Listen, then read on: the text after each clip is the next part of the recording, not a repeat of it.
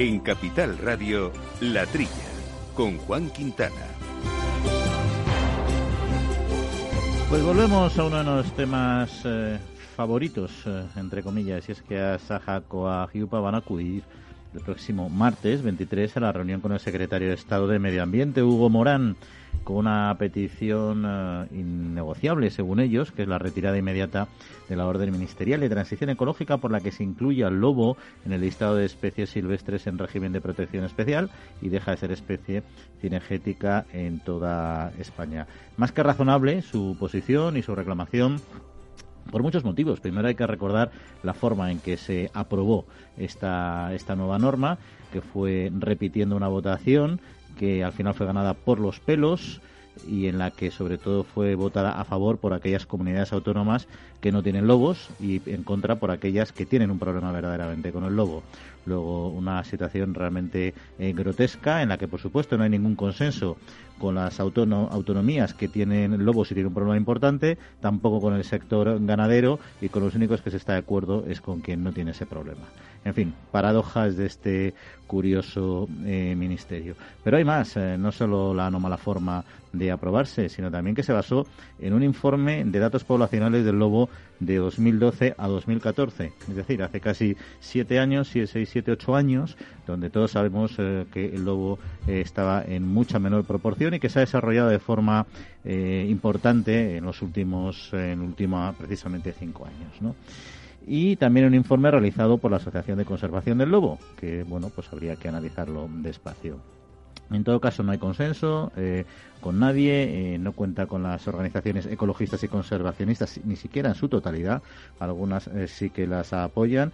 Y, en fin, lo que había que hacer realmente es tener un diagnóstico firme, objetivo y real de la situación del lobo actualmente y de esa manera poder planificar y hacer un plan integral de gestión del lobo con todo lo que ello conlleva, que no solo decir se caza o no se caza, sino también eh, medidas de gestión y control, eh, medidas de indemnización, medidas eh, de prevención, etcétera. Pero sobre todo lo primero es conocer su situación actual, porque por la información eh, que se dispone extraoficial, desde luego el lobo ha crecido de forma exponencial en los últimos años. No tiene nada que ver con esas eh, poblaciones de hace siete u ocho años. Desde luego ya no está en peligro de extinción, se, cuenta, se encuentra en fase expansiva, aumentando de manera significativa las manadas año tras año y además extendiéndose a nuevos territorios donde antes no había presencia. Y si quieren un indicador, pues los ataques a la ganadería se han incrementado exponencialmente pasando de 10.000 ataques registrados en 2019, no hablamos de 2012, sino ya en 2019, a 15.000 en 2020 con pérdidas eh, que superan los 5 millones y medio de euros. Y a esto vamos a unir un eh, argumento muy bueno de nuestro compañero Quintiliano Pérez Bonilla, que voy a hacer mío en este caso, y es el bienestar animal peleamos mucho por el bienestar animal, por el, momento de sacrificio de nuestros eh, animales en explotación para que no sufran, hay que aturdirles, etcétera. En cambio, no parece mal a determinados grupos que haya animales que sean sacrificados de manera muy cruenta y muy violenta y muy dolorosa en mitad del campo por lobos a hembras recién paridas que se les eh, eh, mata y se, se la comen los lobos vivas, a terneros y por supuesto al resto de los animales que sufren de ataques, de lesiones, de mutilaciones y sobre todo de grandísimo estrés. Una importante doble vara de medir. Y muy buenos días, gente del campo, y buenos días, amigos del campo y de sus gentes. Bienvenidos, como todas las semanitas, a este programa que hacemos en los estudios Naturgy aquí de Capital Radio para hablar de ganadería, de medio ambiente, de agricultura, de temas muy, pero que muy interesantes y que, y que hacemos, como siempre, con eh, Jorge Fumeta, el mando de los controles técnicos, y Néstor Betancor, y en los micrófonos, compañeros habituales, habituales Quintiliano Pérez Bonilla, alias Quinti. Quinti, buenos días. Muy buenos días, director. Buenos días, queridos oyentes. Y perdona que te haya tomado prestado uno de tus argumentos, que me parece magnífico. Muy al contrario, agradecidísimo. Pues ahí está. Y Jesús Moreno, Jesús, ¿cómo estamos? Muy bien, muchas gracias. Pues eh, temas que vamos a hablar hoy, entre otros varios, vamos a hablar eh, del sector de la fresa porque el grupo de contacto hispano-franco italo-portugués eh, se ha reunido para analizar cómo va la campaña, también con un año 2020 que ha sido singular en producción, singular en consumo y singular en gestión eh, de laboral, porque los temporeros son una parte relevante de este colectivo. Vamos a hablar de ello con Rafael Domínguez, eh, que es el gerente de Fres Huelva. Y nos vamos a acercar a un sector interesante por dos motivos. Primero, el del almendro, que tratamos aquí regularmente por las singularidades de este sector aquí en España y su competencia con un intensivo como puede ser el estadounidense, pero sobre todo en ecológico, porque Agrocultivate junto con la estación experimental del CSIC han presentado los resultados y conclusiones del ensayo comparativo del sistema de manejo convencional del almendro frente al sistema de manejo de cultivo en orgánico y los datos parece ser que favorecen, al menos en cuanto a los ingresos, de, manera sustancial al cultivo orgánico. Veremos eh, algo más a fondo este estudio y sobre todo conoceremos sus conclusiones con José Ángel Pérez, que es eh, socio administrador de esta empresa de Agrocultivate. Estos y otros asuntos aquí en la Trilla de Capital Radio. Les recuerdo nuestro correo electrónico latrilla arroba capitalradio.es y nuestro perfil de Twitter arroba latrilla debates. Amaneces antes que el sol y peleas contra heladas, pedrisco, viento, lluvias y cada día empiezas de nuevo. Eres de una naturaleza especial. Por eso en Agroseguro hay un seguro especial para ti. Y ahora es el momento de contratar tu seguro de frutales.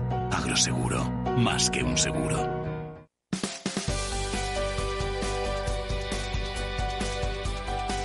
La Trilla, con Juan Quintana, Capital Radio. Pues Jesús Quinti, si os parece, vamos a empezar con un asunto eh, ganadero, eh, porque el sector cárnico en España ha concretado un proyecto de 3.500 millones de euros para impulsar la economía verde y digital. El objetivo, que el 50% de la financiación sea privada, que el otro 50% provenga de los fondos europeos Next Generation, la cadena de valor cárnico-ganadera quiere liderar el camino hacia una economía más sostenible y digital en línea con los objetivos de la Unión Europea. La acción arrancó ya hace varios meses por interprofesionales eh, cárnicas como del porcino blanco, la del ibérico, la del ovino y caprino, la del vacuno de carne como Provacuno, Cunícola. También eh, recientemente se ha incorporado la avícola Avianza y que se impulsa a través de la consultora Llorente y Cuenca también con eh, el liderazgo de su consultor Fernando Moraleda. Bueno, veremos en qué termina este proyecto, sobre todo cómo arranca, pero combina dos asuntos eh, relevantes, ¿no? como la parte digital y la economía verde. ¿Habéis tenido oportunidad de leeros un poquito el tema y sabéis eh, cómo, cómo, lo veis vosotros? Hombre, vamos a ver, Juan, esto, esta ayuda que, que, se están esperando como agua de mayo de la Unión Europea, eh, según tengo entendido, se, tienen que ser destinadas a, a, casos concretos, ¿no? Casos concretos de industria, de ganadería, de, los sectores que más lo necesitan. Este estudio que presentan las asociaciones cárnicas, Hipercor, Interpol, perdón, por, los, por, los, por el porcino, Asisi, eh, Interovid de la oveja y, la cabra, Provacuno y Avianza de, de, los pollos. Este estudio, que parece muy serio, pretende que esos, fondos que tienen que llegar pues vengan donde tienen que llegar. Están clamando que haya aquí un, comité de, técnicos y científicos que, que, que, que, encardinen estos fondos donde deben de ir. Me parece un estudio muy serio y a ver si pueden, a, ver si pueden conseguir que, estos fondos tengan acceso eh, a, donde tienen, tienen que venir. Ah, tenemos, tenemos, por contra, tenemos parte, hay gente en el gobierno que no quiere saber nada de la empresa privada eso, eso lo, estamos viendo en algunas noticias que, que vemos a diario del sector eh, que, que, gobierna junto al Partido Socialista. Yo creo que esto es muy serio y este sector y otros muchos que se pueden formar podrían hacer estos estudios que lleguen a Bruselas, pero no creo que puedan llegar esa, de una manera independiente. Yo creo que algún organismo en España debe de, reunir todos, estos estudios serios y basados en, cifras reales para que esos fondos vengan donde tienen que venir. Sí, yo quería señalar, lo primero quiero saludar a Jaume Avellana, que es un oyente catalán de este programa y al que le doy los buenos días desde aquí y que me ha hecho mucha ilusión enterarme de que es oyente nuestro. Es el dueño de una importante unas importantes granjas de porcino, Premier Pig se llaman, en Cataluña. Y bueno, digo, oye, pues te voy a saludar si es que es verdad que nos escuchas. Y es verdad, es verdad. Bueno, en relación con este asunto, como dice Jesús, Lo importante son los objetivos que se pretenden conseguir. Para mí, uno de ellos es el, incremento de las energías renovables. El objetivo es llegar a alcanzar hasta el 70% del consumo con energías renovables. En este momento sabéis que las fotovoltaicas están produciendo ya el 44% de la energía que se produce en España, el doble de lo que produce la energía atómica. Por tanto, las centrales nucleares. Por tanto, creo, como dice Jesús, que es un magnífico objetivo porque realmente es el futuro para disminuir emisiones tanto de la industria como de la ganadería y lógicamente puede ser un magnífico horizonte de futuro. Lo veo francamente bien, lo veo bien, sí. Y luego la parte digital también es relevante, ¿no? Quieren utilizar la tecnología de blockchain, que sabemos que es un tema eh, complejo, un modelo de cadena de bloques que básicamente elimina intermediarios y que hace que todo está, esté centralizado en la propia red, en la, multitud de usuarios que al final gestionan la, la, información. Esto sería un gran avance, llegando al 50% de las exportaciones. También quieren que el 10% de las empresas tenga desarrollado un canal de venta online y que haya un impulso a la robotización. Es decir, es un proyecto. Eso es importante, sí, sí. Y el aumento, como dices también, del empleo el empleo de las mujeres ¿eh? en, el, en, el, medio agroalimentario, no el 50%, llegar hasta el 50%. Sí, son objetivos que los consideramos importantes.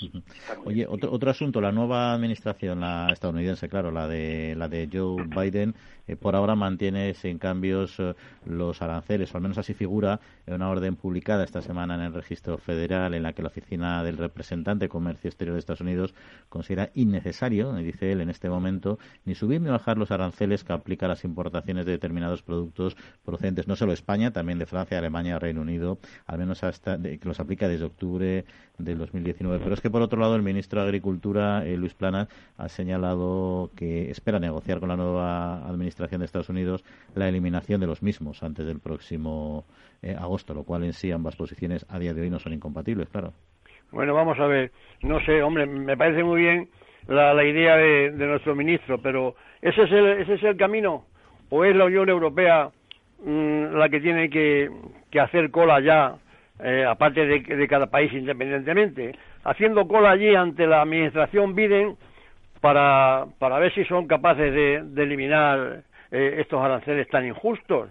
Ya estamos tardando en, estar allí haciendo cola en la Casa Blanca.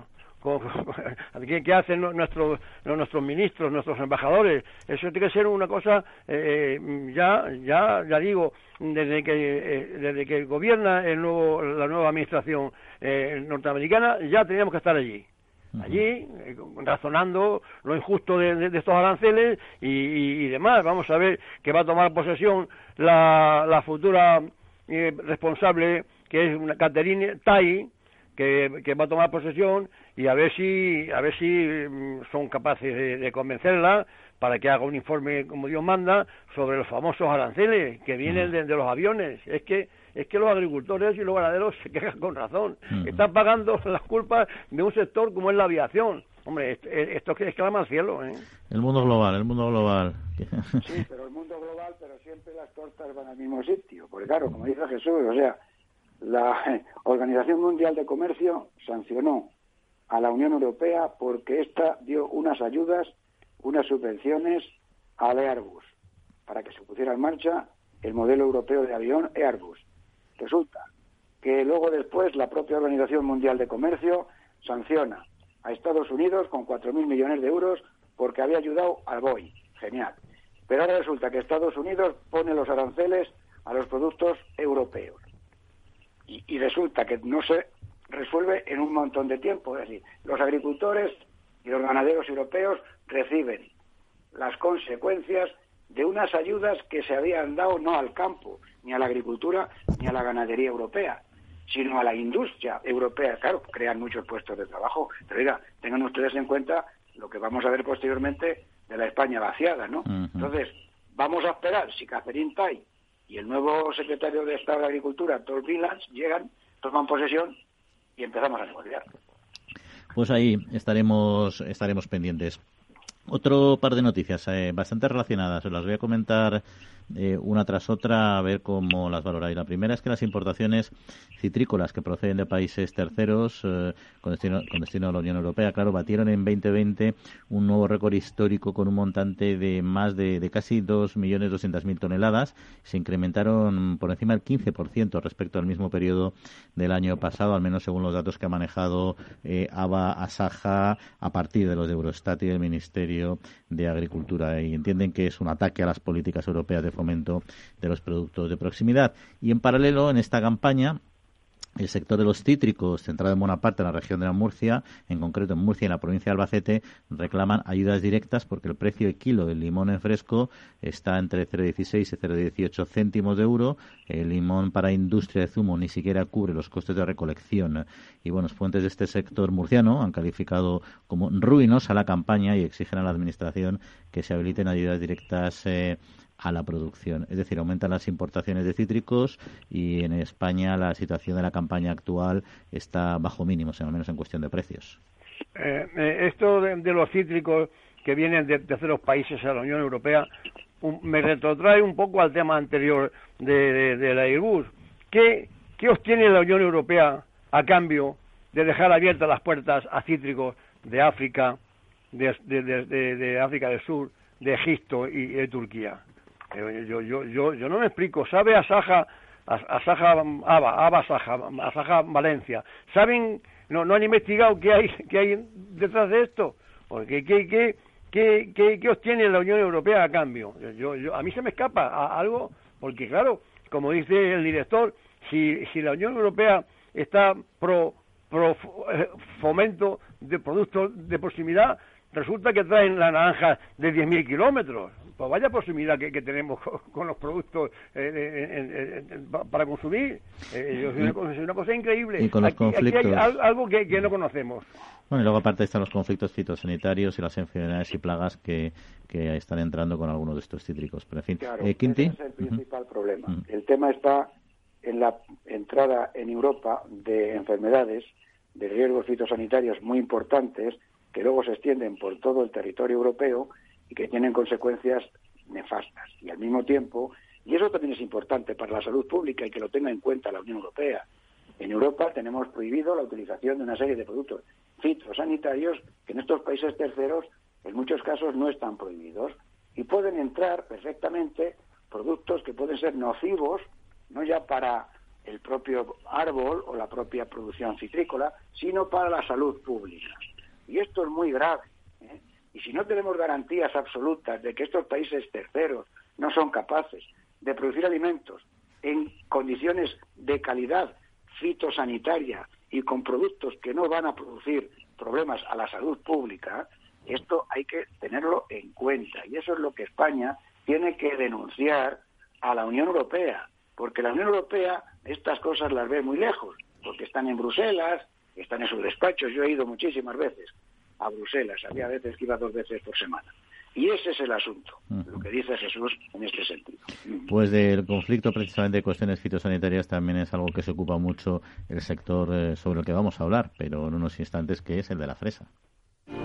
En CaixaBank reforzamos día a día nuestro firme compromiso con el sector agrario y lo hacemos a través de nuestras cerca de mil oficinas Agrobank y 3.000 expertos agrarios que ofrecen asesoramiento especializado a todos y cada uno de nuestros clientes. Agrobank, pasión por el mundo agro.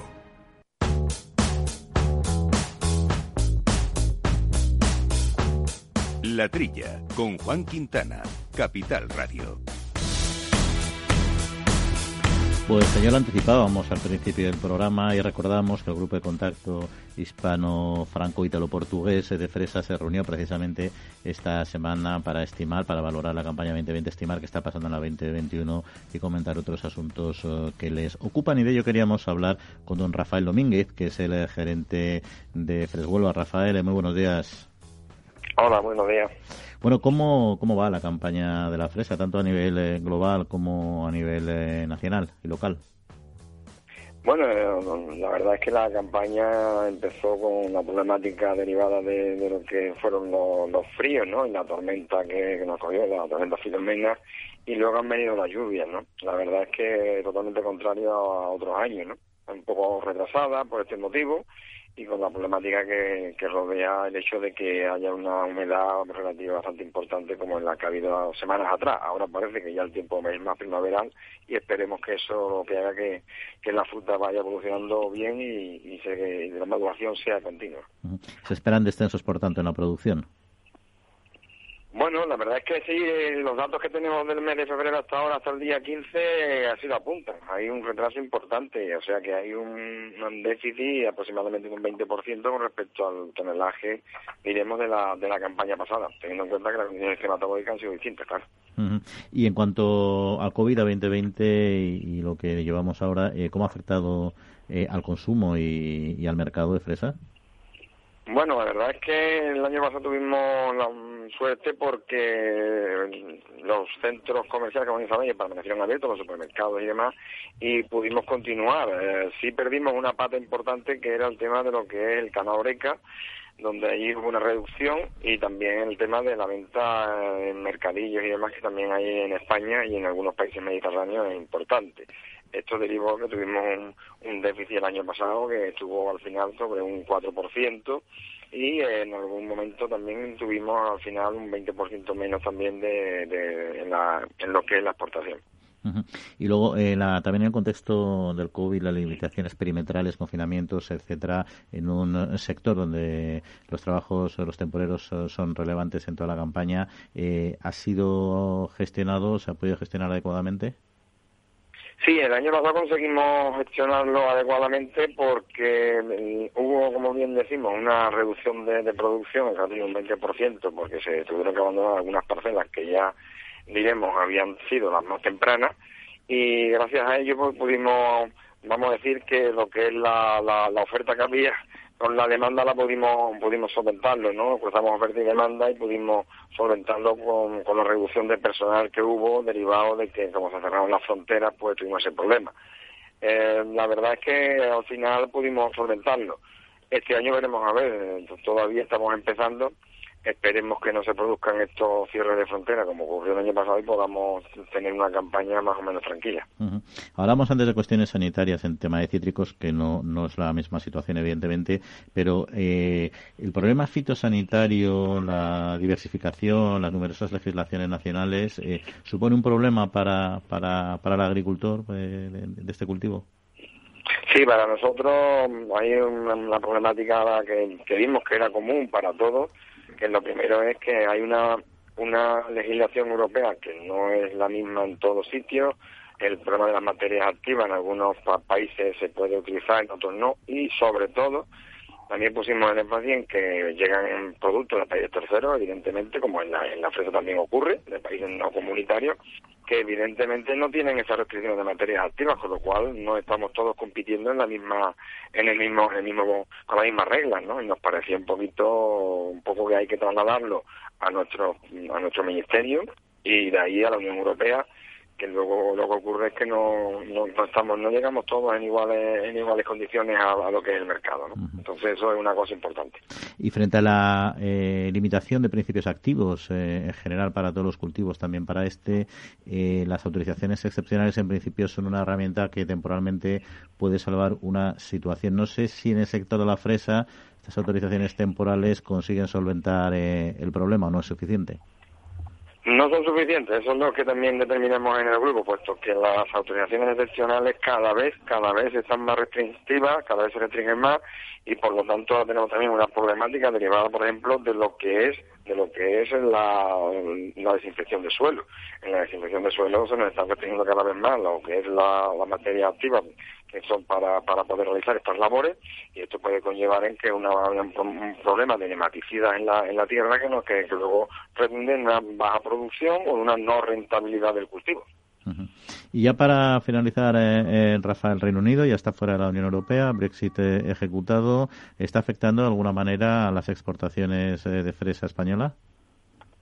Eh, la verdad que estábamos muy preocupados con este tema, puesto que los berries eran uno de los productos que tenían asignados aranceles. Por suerte ha habido acuerdo y no se han producido esos aranceles. La preocupación que nos, que nos ocupa es cuando en el mes de abril ya se necesita también el certificado FITO, si esto va, a producir unas retenciones, como ha ocurrido en alguna ocasión, en una frontera y un producto como es la fresa, pues un producto perecedero y no puede tener retenciones administrativas en la frontera para que los camiones se lleven allí un, un día o dos separados, ¿no? Pues Rafael Domínguez, gerente de Fres Huelva, pues muchas gracias por acercarnos a la situación actual del sector de la fresa y esta otra ocasión. Que pase un buen fin de semana. Muchísimas gracias, buen fin de semana a vosotros.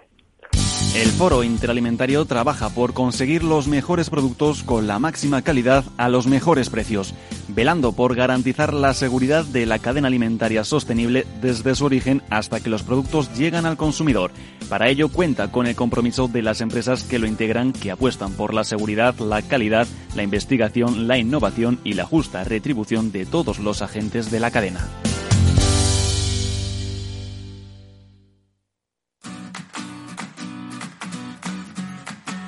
La Trilla, con Juan Quintana. Eh, bueno, Quinti, Jesús, ¿algún comentario, algo que comentar sobre el sector de la fresa que nos ha explicado de manera bastante eh, clara Rafael Domínguez? Bueno, por lo que se ve, tienen también alguna algún problema parecido a los cítricos.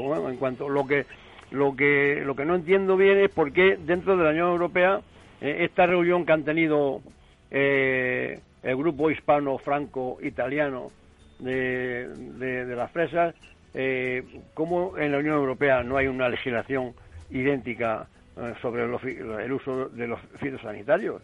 No sé si será porque el clima de Francia o de Italia. En Francia, eh, en Italia hay fresa en, en, todo el país y por lo visto el consumo es muy muy muy local, o sea, es, es para ellos. Pero claro, España lleva exportando fresas eh, desde que existe ese sector tan importante en Huelva, ¿no? Pero eh, ya, digo, a mí me extraña mucho que, que, no haya homogeneidad eh, en los temas, no ya como como el cítrico, que eh, al fin y al cabo depende de otros países, pero que estos estos tres países freseros no no no tengan las mismas condiciones fitosanitarias, me parece una cosa muy rara por parte de la Unión Europea. Hay, hombre, lo que son los principios. Está en que como hay muchos países en la Unión Europea que no producen fresa, pues no les aprieta el zapato. Así de claro. Entonces, en Europa las cosas se hacen cuando se proponen y los demás países están de acuerdo. Si solamente hay tres países que producen fresa y el resto realmente no tienen interés sobre el particular, pues no hay una armonización a nivel comunitario de las medidas nacionales y eso perjudica indudablemente a la producción de las fresas en cada uno de los países que tienen que de alguna forma actuar por su cuenta. Y ese es un tema de falta de armonización. Yo lo veo así de claro. Sí, es verdad que cuando hay pocos países afectados, en este caso estos cuatro países, eh, se regula de distinta manera. También es verdad que la base de los principios activos es global, pero también muchas veces son directivas que luego hay que transponer en los Estados miembros. Luego se aplican estas autorizaciones excepcionales que sí que tienen competencia a los Estados para autorizarlas temporalmente y es ahí donde se empiezan a generar eh, eh, los agravios. Pero bueno, vamos a cambiar de tercio y nos vamos a ir a los planes de desarrollo rural para el periodo 21-27 porque ya se conoce la cifra formalmente de, de cuánto vamos a disponer eh, para este, esta estrategia, este segundo pilar, que van a ser eh, 10.000 millones eh, de euros para planes de desarrollo entre los fondos de la Unión Europea, eh, los del Gobierno y las autonomías. Estos son los datos que ha dado el ministro de Agricultura, Pesca y Alimentación eh, Luis Plana. Ya saben que estos eh, programas, su fin es promover en el territorio actividades complementarias o distintas a la agricultura y que de estos 10.000 eh, millones de euros, 8.500 en principio son ayudas procedentes de, la Unión Europea. Bueno, pues es un, es, una, es un presupuesto, bueno, aceptable, pero que va, va enfocado principalmente a, a sujetar a la gente en el campo para estos, estos pero PDR, Planes de Desarrollo Rural, pues se han ampliado a inversiones varias, ¿no? Eh, antes los proyectos eran eh, más concretos, hoy día pues eh, se puede ampliar a ampliaciones de regadío, a que la gente joven acceda al campo, o sea que hay una, una variable, hay un abanico de inversiones, a ver si, si, si es verdad y, y, y llega pronto este dinero y bien repartido y sobre todo que no que no sobre, porque hemos asistido estos estos últimos años a que el presupuesto de los PDR, planes de desarrollo rural, pues no se han agotado por falta de proyectos eh, de unas autonomías que no han presentado los proyectos a, su tiempo.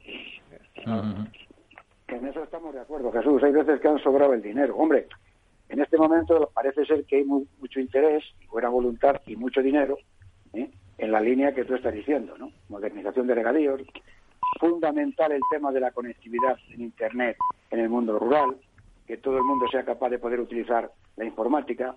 Y hay un elemento clave que a mí me gusta, que es intentar conseguir medidas del relevo generacional, que eso es fundamental en el campo. Y hay otra también muy interesante que es mentalizar a la sociedad de la importancia del mundo rural. O sea, imaginaos, porque la gente no lo sabe, cuando el urbanita sale de Madrid o de una ciudad cualquiera y va al campo, el campo es el jardín que ese urbanita tiene. Y eso lo cuidan los agricultores y lo cuidan los, los ganaderos. ¿Qué sería de España y de cualquier país si el mundo rural se convirtiera en un desierto ¿eh? entre ciudades de cemento? O sea, eso es lo que la gente se tiene que dar cuenta, que hay que cuidarlo porque luego lo disfrutan todos, además de dar alimento a la población.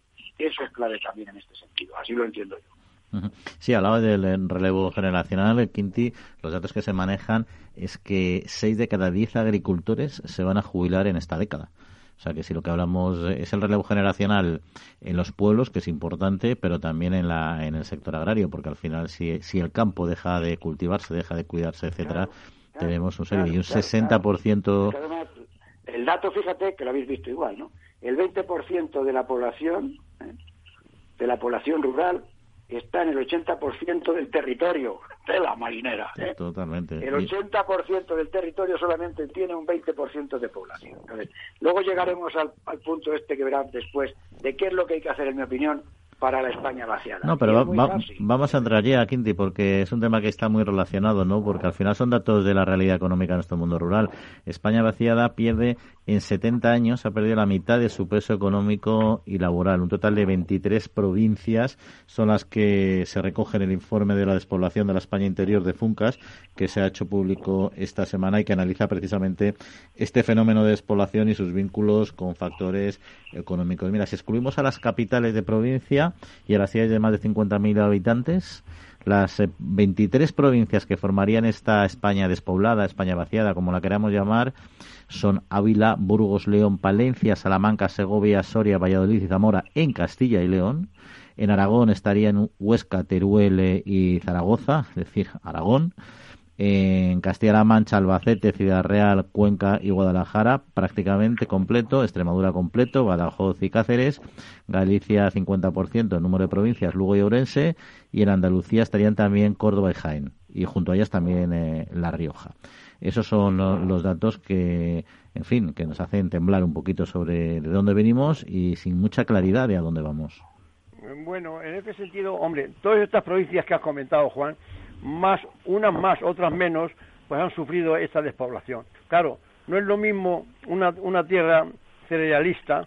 Cuando yo llegué a La Mancha en el año 70, en, los cortijos de cereal había 10 pares, diez pares de mulas, que eran que, eran 10 diez, diez gañanes los que había. había. Había fincas hasta con escuela, ¿no? De ahí la, esa, esa famosa zarzuela que, que tan tan bonita, hoy es sábado y no quiero dormir en la quintería, van de muda los gañales y yo me muero de envidia. No es lo mismo una tierra de secano que se despobló por la maquinaria y luego esta sucesiva falta de... en, un regadío hay más mano de obra. Ahí, ahí no, ha, sido, no ha sido tanto la, emigración. Eh, 23 provincias, sí, unas más y, y, y, otras menos. A que no hay despoblación en, en el norte. Bueno, en, en Galicia yo creo que has comentado Lugo y Orense, pero a que no hay en La Coruña, ni, eh, quiero decirte, eh, hay otras alternativas, la pesca, las industrias pesqueras, quiero decir, eh, cada, zona tiene su, su problema. El conjunto de todos los problemas da, da como, resumen que hay una despoblación increíble en, España, empezando por la primitiva mecanización del campo. Sí, pero lo que está claro es que no podemos ser contradictorios. En las políticas y la sociedad tampoco. Porque hay que analizar por qué se va la gente del campo. La gente se va del campo porque no puede vivir en el campo. ¿Y por qué no puede vivir en el campo? Para mí, por dos elementos clave. Por falta de ingresos, porque si un señor no tiene ingresos a fin de mes, tiene que ir a buscarse la vida en otro lado, y por falta de servicios suficientes en el medio rural en muchos sitios. Yo entiendo que es difícil mantener en pequeños núcleos de población una farmacia, pues para un pueblo de 500 habitantes, pues es complicado, o un centro de salud, pues también es complicado, y tener una escuela, pues también. Ahora, esa gente sí puede estar en núcleos de población mayores y que sean, se puedan desplazar a trabajar, ¿dónde? A industrias agroalimentarias, a granjas de cerdos, a granjas de vacuno, a un montón de lugares que se están atacando por aquellos que van en contra de la propia ganadería. Y como no seamos capaces de pensar que la riqueza sale de la industria agroalimentaria, porque no vamos a poner eh, industria del otro tipo en todo los, el mundo rural, no, no. la riqueza sale del mundo agroalimentario, con industrias, con cultivos y con ganadería. Y mientras no nos demos cuenta que esto es así, no adelantamos absolutamente Y además yo creo que lo primero que hay que hacer es conseguir afianzar a la población que ya hay, que haya un crecimiento poblacional suficiente endógeno, y porque es más fácil que mantener la población con los que ya están integrados entre, lo que es la cultura rural y el modelo de vida rural que no tiene que ver con el urbano o tiene muchas o tiene muchas cosas diferentes al urbano, eh, que la idea así mística de de que las personas de la ciudad vayan a los pueblos, que también es una posibilidad. Pero es que además de los servicios, como decía Skinty, hay un factor psicosocial, un factor eh, que influye mucho a la hora de, asentarse en un territorio que no es habitual para un urbanita. Y es que al final el mundo de las relaciones sociales, la, excesiva proximidad, eh, el que todo el mundo se conoce, todo eso que es, tiene un gran valor también para quien no está acostumbrado y vive más en el anonimato de las grandes urbes, pues al final genera, genera un problema y unas tensiones que hay que estar preparado, hay que estar preparado para ese modelo de, de vida. ¿no? Entonces yo creo que lo primero es consolidar a la población que ya existe ahí, porque ya están perfectamente integrados y luego establecer y desarrollar programas que pueden ir en paralelo, también es verdad, pero que conocemos muy bien y hemos vivido, al menos yo he vivido en primera persona, que han fracasado precisamente porque la, la visión mística que tiene el urbanita de lo que es vivir en el mundo rural no tiene nada que ver con lo que luego significa el día a día. Cuidado, cuidado, perdona que te interrumpa, eh, director.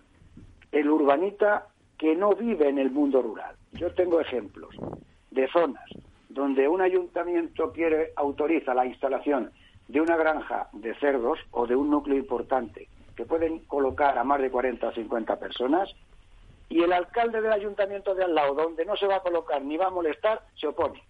Con una plataforma de urbanitas que van allí a incordiar simplemente porque les va a molestar algo que no se va a poner ni en su pueblo, para perjudicar a la gente que se queda en el pueblo todo el año y que no tiene trabajo. ¿Cómo lo ves? Y ahora estamos hablando de la España vacía. Pues Y en muchos casos, y perdona que diga, el político ¿eh? se arruga cuando le ponen la manifestación los que vienen en contra de la instalación de la granja. Pues no se arrugue usted, hombre. No me diga usted que la España vaciada hay que cambiarlo y sea usted valiente y dígale al tío que no tiene razón que tramite la autorización ambiental integrada o el permiso de la granja. Y eso es una realidad. Juan, eso, te lo compro, Quinti, al 100%, no lo dudes. Barato, barato. y en todo caso, a ver si también tenemos un ministerio con una dirección general dedicada específicamente a esto, a ver si nos empiezan a enseñar qué están haciendo, que parece que no vemos mucha actividad y mucha promoción pública. A lo mejor lo estarán trabajando a conciencia, pero hombre, que se conozca, que para eso se han creado estas, estas ramas de la Administración. En fin, y ya para concluir este segundo repaso a la actualidad, vamos a hablar de la Agencia Datos de la Agencia de Información y Control Alimentario, AICA, que conocéis muy bien, que contará en 2021 con 8,3 millones de euros. Va a ser un 32% más para reforzar sus labores de control en el cumplimiento de la ley de la cadena. Así lo ha anunciado el Ministerio de Agricultura, Pesca y Alimentación en un comunicado que ha especificado que la agencia realizó 320 inspecciones de oficio a lo largo de 2020 y esto supuso controlar 734 relaciones comerciales entre operadores de la cadena alimentaria y la imposición también por parte del departamento de 580 sanciones por valor de 879.000 eh, euros. Bueno, vamos a ver. Las cifras sí, las cifras son cifras, o sea que son números. Aquí hay que, yo creo que hay que profundizar un poco más. esos 879.000 euros de sanciones, eh, ¿a quién corresponden? ¿Les ha compensado a lo mejor a, los, a los defraudadores, a los sancionados, a lo mejor les ha compensado pagar esa multa? ¿A cuánto alcanza lo, que, se ha defraudado por, por falta de, plazos de, pago, por falta de contratos eh, o, por no haber contratos? En el sector lácteo, 168 eh, eh, inspecciones han hecho. En el sector mm, vitivinícola, 100. Y en frutas y hortalizas, 24. Y en el aceite de oliva, 16. Mi pregunta sigue en pie. ¿Esas multas se han pagado? Pensemos que sí ha compensado a los que a los que han promovido esas multas, porque a lo mejor están encantados con pagar esa multa porque lo que han defraudado por falta de contratos o, por venta a pérdidas eh, eh, mucho más cantidad. Eh, estas cifras no me dicen nada.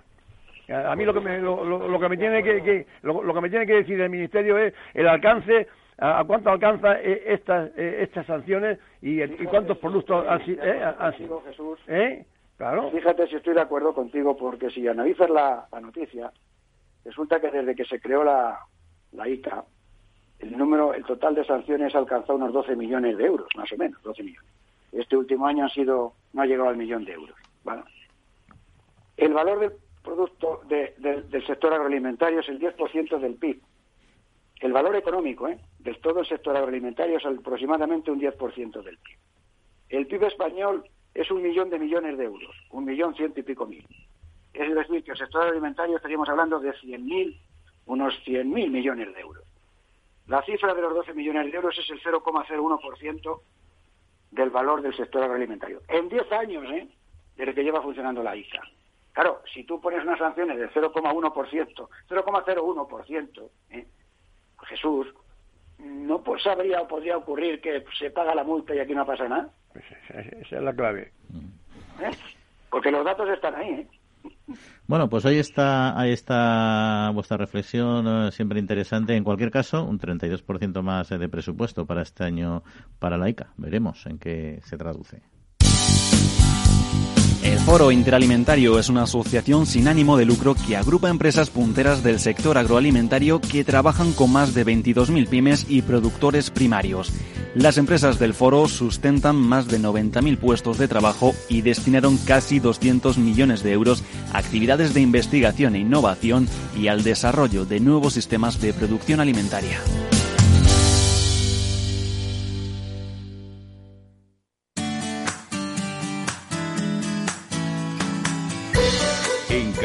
Radio, La Trilla, con Juan Quintana.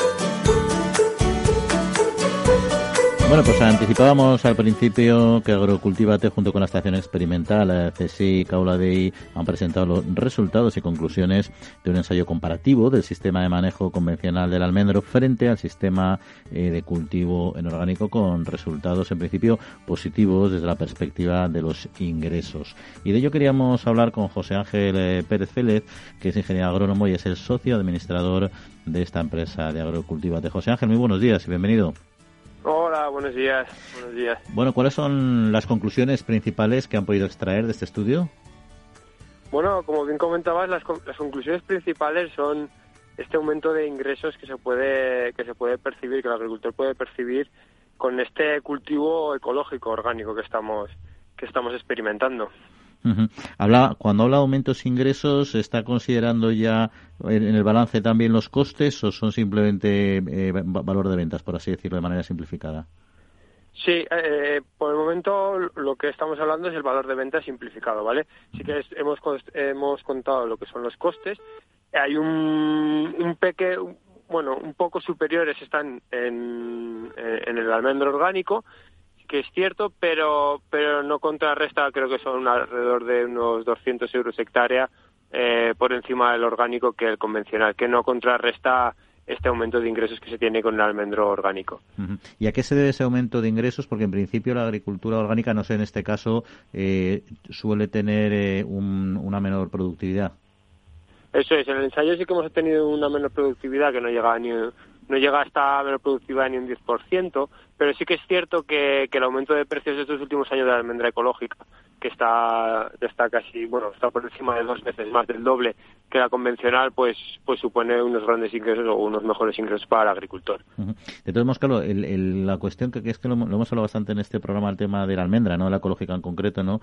que ha oscilado mucho sus precios, estuvo unos precios bajísimos hace tiempo, muy difícil competir con almendra eh, estadounidense, etcétera. Luego entraron, entró en una fase de de, alta productividad en España y se dispararon, eh, eh, se consiguieron precios mucho más altos, luego han vuelto a bajar, etcétera. Al final también eh, un análisis basado en precio de venta siempre juegas con que, pongo por caso, ¿no? Si se desarrollara mucho el mercado ecológico, hubiera mucha almendra ecológica en el mercado, podrían bajar también mucho los precios, ¿no?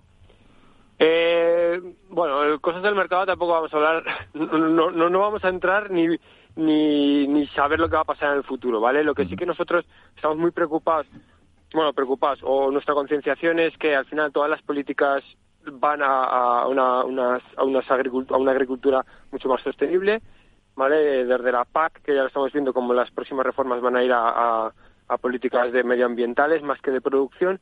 Entonces, nuestra máxima preocupación es siempre, pues, eh, que el agricultor pueda hacer esta fase de conversión y minimizando el impacto que pueda tener en la explotación. O sea, siempre nos hemos preocupado, o sea, que este paso de, convencional a, ecológico es un paso que hay que aprender, que el agricultor tiene que aprender. Entonces, nos hemos centrado mucho en este, en este aspecto. Y como digo, la producción no está cayendo. Y, e incluso si la idea es continuar con este ensayo, la idea es mejorar tanto el suelo que el cultivo eh, no note este, este cambio e incluso la producción se llegue a, se llega a asemejar. Mm. o sea, que podamos obtener la misma producción en ecológico que en convencional.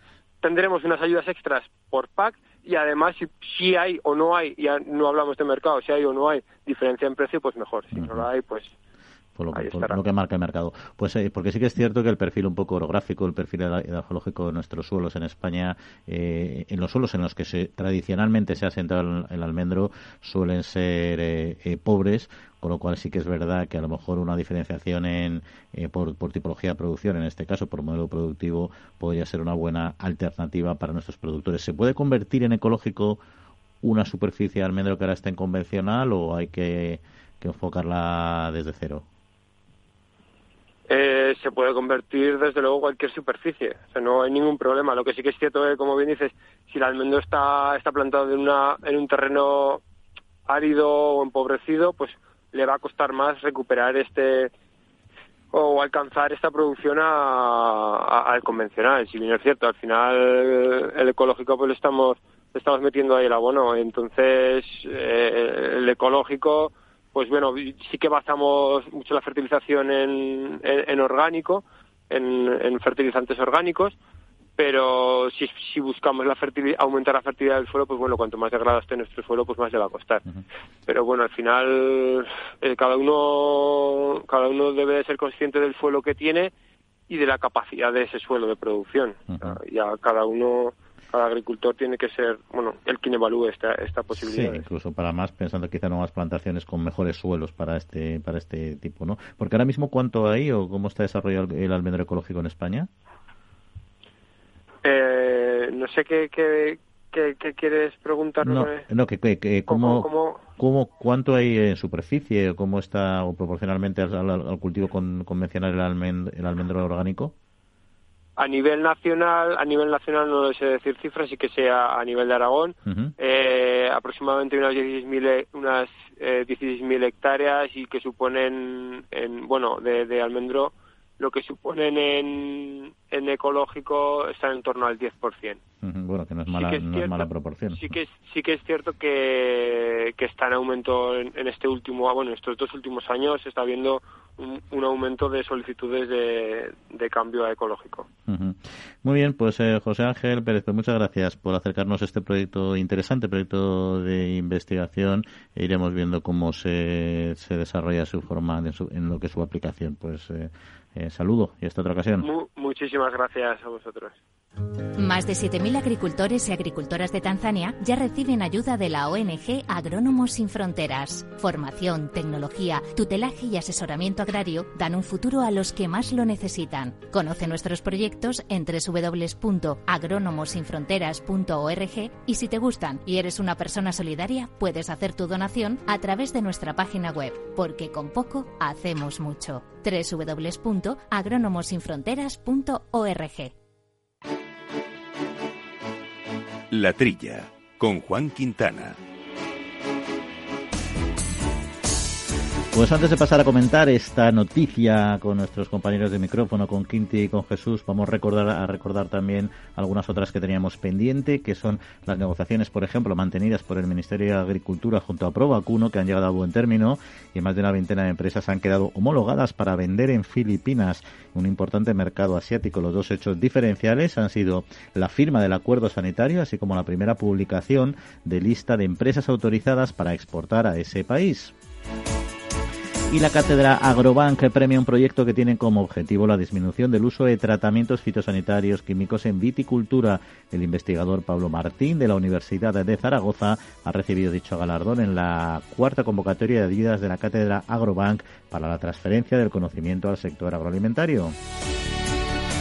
Y nos vamos al sector porcino nuevamente, donde más de 1.180 industrias que se ubican en municipios de menos de 5.000 habitantes, donde generan más de 24.000 empleos directos y supone el 35% del empleo total de la industria porcina. Esos son los datos elaborados por la Interprofesional, el porcino blanco, porcino de capa blanca Interporc. Pues entre 2008 y 2018 el número de industrias de este sector que se encuentran en municipios de menos de 5.000 habitantes, hablando de España vaciada, se ha incrementado, incrementado en más del 13%. Y la Asociación de Aguas Minerales de España, NEAVE, se ha unido a las peticiones de la Federación Europea de Aguas Envasadas y considera que limitar las opciones de los consumidores sobre los distintos tipos de agua incide directamente en su salud. La hidratación desempeña, desempeña un papel fundamental en la prevención de patologías como la diabetes o la obesidad y ayuda a mantener un buen rendimiento tanto físico como mental. El agua mineral natural ofrece una fuente, ya saben, de hidratación segura, también saludable y natural. Y Altec Crop Science se ha unido a Sigfito, una empresa de 25 años de experiencia trabajando en la salud y nutrición animal y vegetal y actualmente líder global en innovación y sostenibilidad en toda la cadena alimentaria, destacando la aplicación de estudios sobre la fermentación microbiana, la nutrigenómica, los aminoácidos, el manejo integrado de plagas y los surfactantes naturales. Y finalizamos con la crisis del coronavirus que dejó patente la importancia del sector agroalimentario en todo el mundo, no desabasteciendo en nuestro país gracias al esfuerzo de toda la cadena agroalimentaria. Así lo afirmó a la Nueva España Víctor Juste, director general del Foro Interalimentario, ya saben, una asociación empresarial de la industria y la distribución alimentaria para la mejora de la información y formación de los consumidores y el impulso de una cadena agroalimentaria sostenible. Bueno, Quinti, Jesús, de estos temas, del tema del almendro ecológico, ¿algún comentario en estos minutos que nos faltan? Pues sí, vamos, a mí se me ocurre una cosa.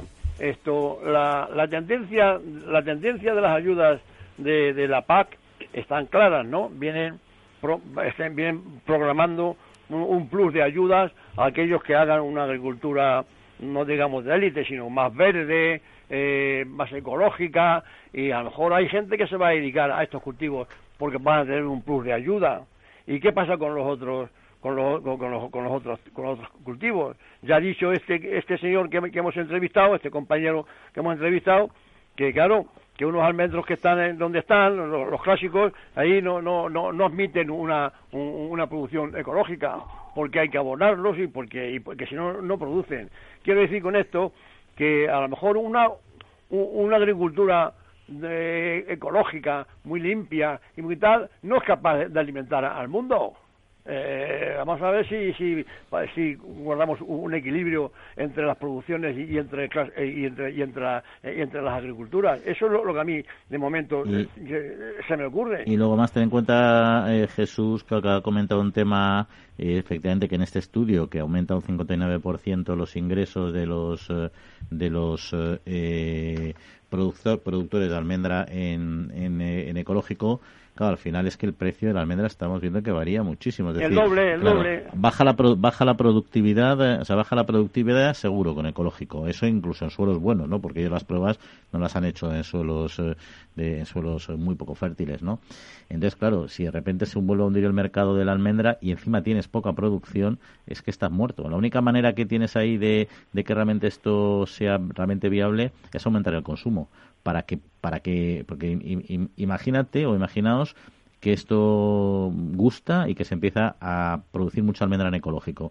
Automáticamente el mercado se satura porque no consumimos tanta almendra ecológica, se hunden los precios y con esa baja productividad están muertos, en sentido pues, figurado. Eh, mira, Juan, cuanto, cuanto más eh, almendra ecológica haya, que vale 7 8 euros, mientras que vale la mitad una marcona que clásica, la normal, cuanto más se, se, se promueva la, almendra ecológica, más, más almendra vamos a importar de, de, Estados Unidos. Eso está claro, porque la producción es, mucho menor en ecológico que, que, una, un cultivo tradicional. Uh Saldrá ganando ese agricultor o esos agricultores. Dice que el 10%, ha dicho el compañero que, hemos entrevistado en Aragón, el 10% es ecológico. Pues muy bien, como investigación me parece muy bien, pero todo el mundo no, no se puede dedicar a eso. Bueno, yo creo que tampoco ellos pretenden que sea todo el mundo. Yo creo que sí pretenden, hasta ahí es razonable, que aumente la producción ecológica, pero claro, tienen que tirar del consumo. Si no tiran del consumo, mal asunto.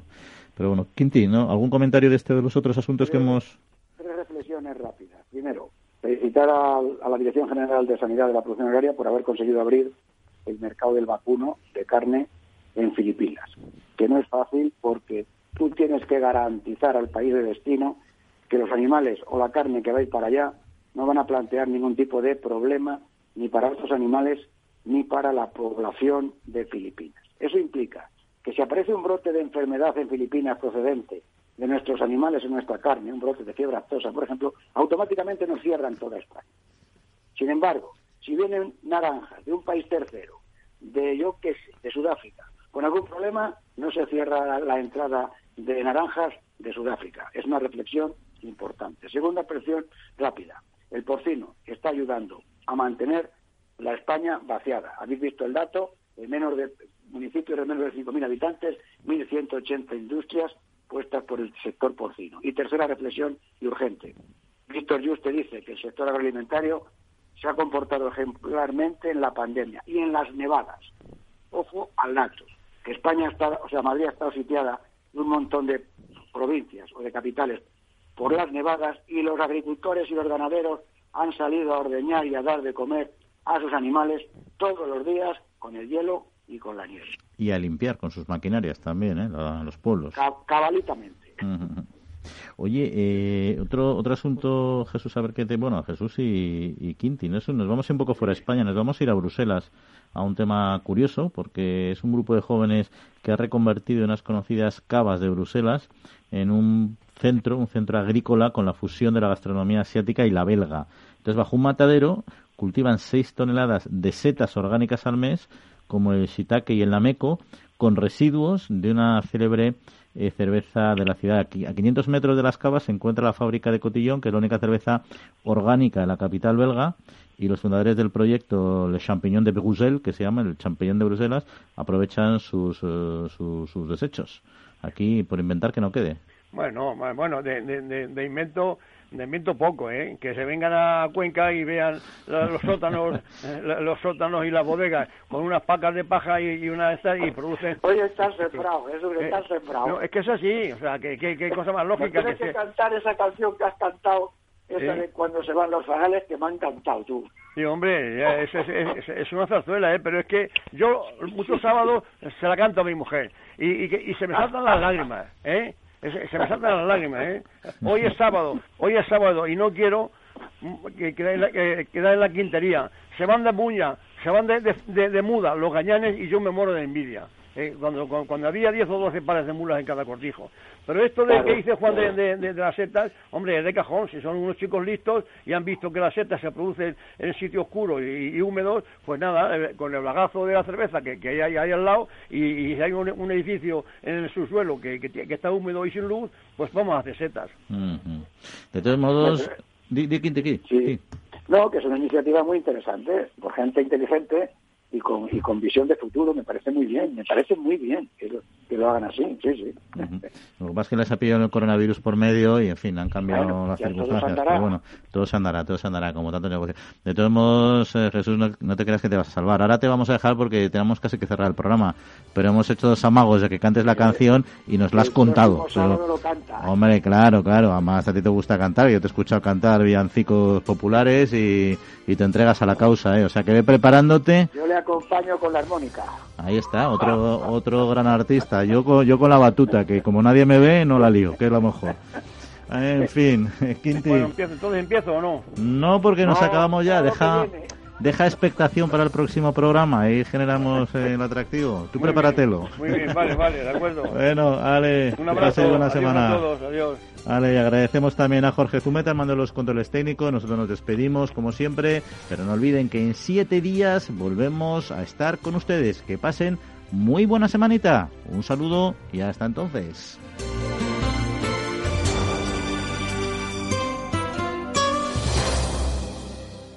Capital Radio.